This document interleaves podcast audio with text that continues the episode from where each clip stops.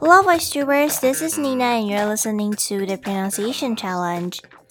Depression is a common and serious mental illness that affects lots of people. It will drain your energy and make it difficult to focus. It's even more challenging for someone to concentrate on schoolwork while battling depression. But don't worry, here are some tips in today's video that can help you with that. So go watch a video to learn the 11 tips to help with depression in school. And today's sentence is It's difficult enough getting out of bed, but depression steals away your energy, motivation, and concentration. I'll say slowly again. It's difficult enough getting out of bed, but depression steals away your energy, motivation, and concentration.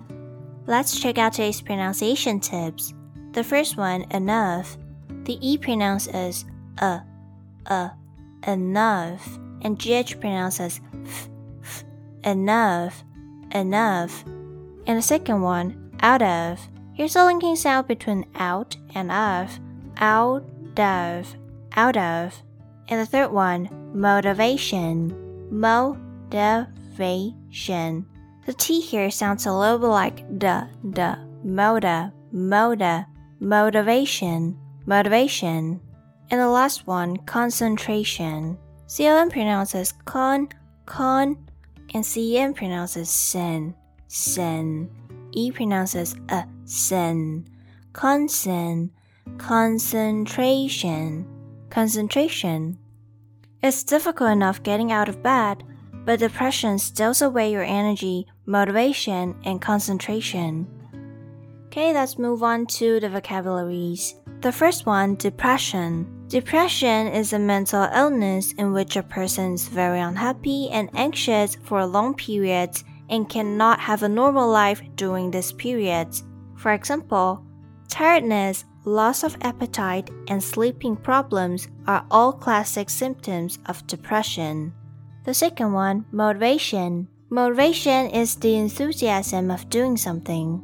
For example, he has the ability to achieve the goal, he just lacks motivation.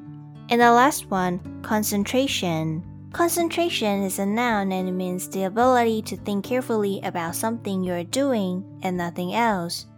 For example, it requires tremendous skill and concentration to perform a heart surgery.